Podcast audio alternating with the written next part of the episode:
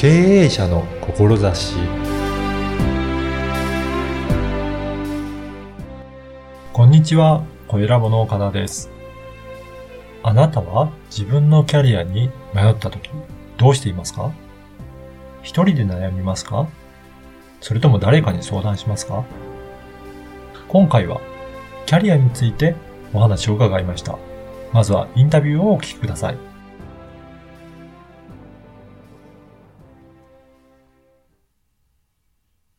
こんにちは、小ラボの岡田です。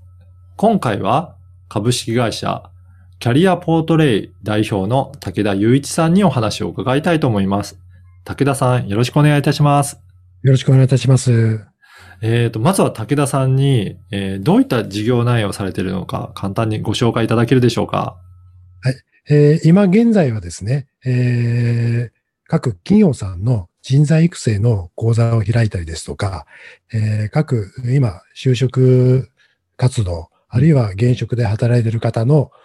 キャリアのご相談ということで、今、オンラインを通じて支援を行っております。はいそうなんですね。やっぱり今、キャリアについて悩まれてるような、そういった方とかって、やっぱり多くいらっしゃるんでしょうかね？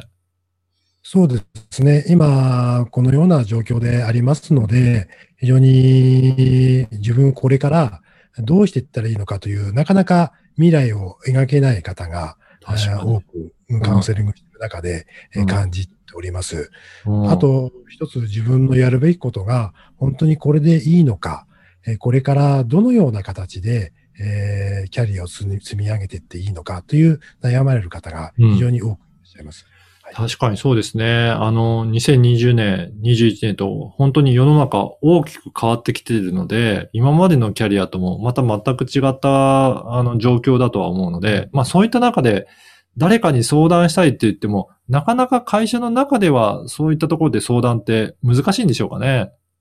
そうですね。なかなか社内で相談すると言っても、うん、その相談した内容が外部に漏れるですとか、うんはい、上司に伝わってしまうですとか、はい、その自分の今悩みが会社の方に知れ渡ったら、うん、会社をさせられるんじゃないかとか、あはい、えー、他の方に回されてしまうんじゃないかという、そういう怖さが、うん、社員の中に持たれているではないかなというふうに、私は社員時代感じておりました。そうですよね。あの、今まで武田さんは、まあ、この、えっ、ー、と、相談にとか人材育成とかをしようとした、なんかきっかけとかはあるんでしょうかね？そうですね。あのー、私、管理職という立場にいたときにですね、はい、なかなか社員がですね、やる気を出してくれなかったわけなんですよね。うん、まあ、その中で、お話という場を作ることによって、あの、素直に自分の思いを話すことができるようになってきたんですよ。その自分の話を素直に話せること、自分に伝わるような話ができたことによって、本来本当の自分のやるべきことが自然と出てくるという、そういう感じを受け止めたもので、まあその中でも普通のお茶飲み話ではなくて、本当に理論に基づいたですね、まあ相手にわからないような理念理論に基づいた手法を使いまして、うん、まあ、思いを引き出すということをやってきました。はい、じゃあ、会社員の時にいろいろそういった社員とか部下とか、そういった方たちの相談に乗りながら、そういった専門の知識を身につけて、えー、いかれたということなんですかね。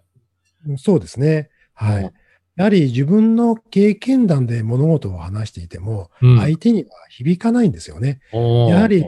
あのキャリア理論ということを駆使しながら、相手の話を伺っていくことによって、その思いを引き出すこと。で自分のキャリアをどうしていったらいいかということの気づきを与えることが分かったわけなんです。へえ。あ、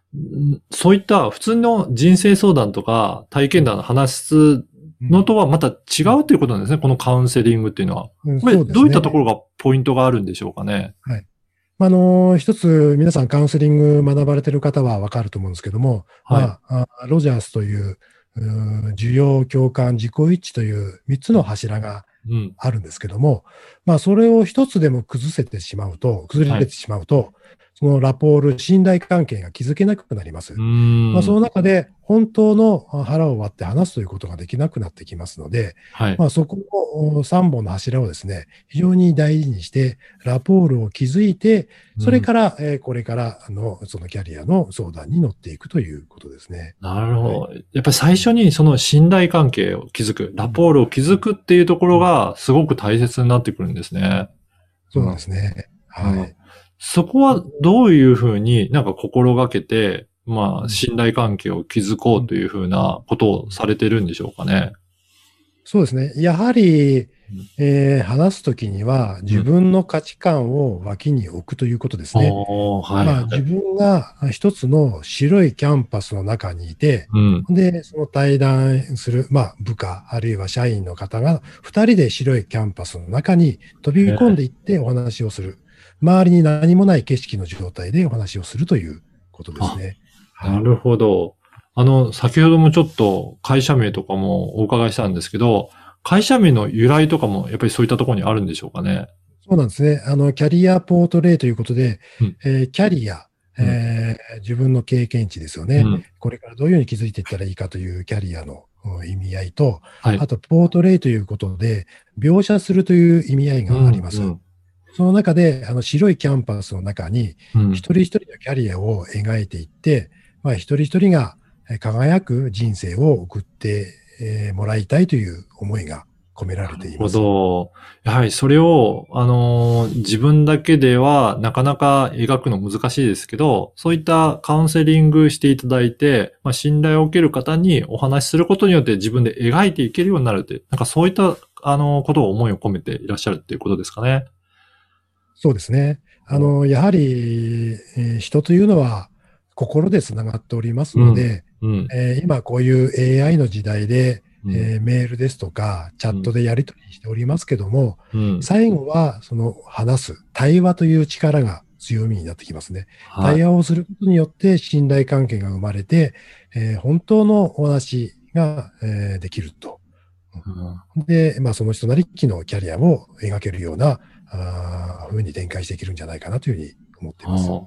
あの、武田さん自身がいろいろな方、カウンセリングとかご相談に乗っていって、その相談を受けた方が、なんか変化したなっていうような、なんかそういった体験とかあるでしょうかね？そうですね。まあ、一つの体験談として例に出しますと、はい、非常に今、仕事で海外事業展開されている方とお話をさせていただいたんですけども、はい、まあ、これから、どうしていくべきか、サポートとなる人を探しておるんですけども、なかなか見つからないと。うん、その中でいろいろ話を伺うことによって、ああ、この人と一緒に組めば、もっと大きな展開ができるんではないかという、うん、今まで自分一人で悩んでいたところを、はい、まあそういったキャリアの専門の方とお話しすることによって、仕事のことはわからないにしても、うん、そのキャリアの描き方、ビジネス展開するにあたって、どういう人と組んでいけばいいのかという、そういうことで非常に助かりましたという。はい。なるほど。やっぱりそういった発想も一人で考えていくだけでは、なかなか、あの、出てこないような考えも、こういったカウンセリングしていただける方と、やっぱり話していくことによって、そういった新たな気づきも生まれてくるということなんですかね。うん、そうですね。いろいろ過去過去に遡ってお話を伺ったりですとかしますけども、はい、どうしても人というのは過去の嫌なことっていうのは、うん、避けようとするわけなんですよね。はい、でもその嫌なことを誰もが乗り越えて今の自分というものがあるんですよ。うん。うん、で、その嫌な時にどういうふうに乗り越えてきたか、難題にぶつかった時にどういうふうに乗り越えてきたか、ということを思い起こしていただくと、おのずと、まあ、今の壁にぶち当たったヒントが描けると。まあ、それをやはり人と話すことによって気づきが得られるんですよね。はあ。やっぱりそういった意味でもカウンセリングしていただいたりとか、聞いていただくことによって、自分の新たな道とか、こういったことをやるんだっていうのが発見できるというか、見つけていけるようになるんですね。そうですね。うん、はい。まあ、一つカウンセリング、コーチング的な要素もあるんですけども。なるほど。はい。はい、してあげるという、はい、うん、ことに。これは、まあ、本当にその働いている中でもそうですが、自分自身の大きな人生においてのキャリア、どういうふうな方向を進むのかっていうのも、やっぱりそういった外部の人とか、第三者の人に話を聞いていただく方が、やっぱそういった発想も出やすいかったりするんでしょうかね。そうですね。やはり一人で考えていても、うん、負のスパイラルに陥るような形、はい、自分ばかりを責めてしまう。うん、なぜうまくいかないんだという、うん、マイナス思考に走ってってしまうわけですよね。はい、そのマイナス思考でありながらも、その誰かと信頼できる方とお話をすることによって、そのマイナスの考え方をプラスによくリフレーミングという言葉がありますけど、はい、違う言葉に変えていただくことによって、ああ、それで良かったんだという、そのプラス思考がついてくるわけですよね。ですから、ものが大事という、そのキャリアカウンセリングが大事になってくるということですね。いやー、本当に今回のお話を聞いて、キャリアカウンセリングってどういったことされてるのかっていうのがすごく分かったと思います。で、ぜひ、あのー、武田さんにのお話、興味あるなっていう方いらっしゃいましたら、あの、ブログとかもされているようなので、ぜひこのポッドキャストの説明文に記載させていただいております URL からアクセスしてチェックいただければなと思います。また次回も、えー、武田さんに引き続きお話を伺っていきたいと思います。武田さんどうもありがとうございました。ありがとうございました。いかがだったでしょうか？武田さんは今までの経験を活かしてキャリアコンサルタントという資格を取り、キャリアに悩んでいる方の相談に応じているそうです。一人で悩んでもマイナス思考に陥ってしまい、なかなか頑張れないかもしれませんが、誰かに相談することによって新たな発見もできると思いました。しかも、今までの経験を積んで、とても優しくアドバイスをいただける武田さんは、とっても安心できると感じました。次回も引き続き武田さんにお伺いいたします。ではまた次回。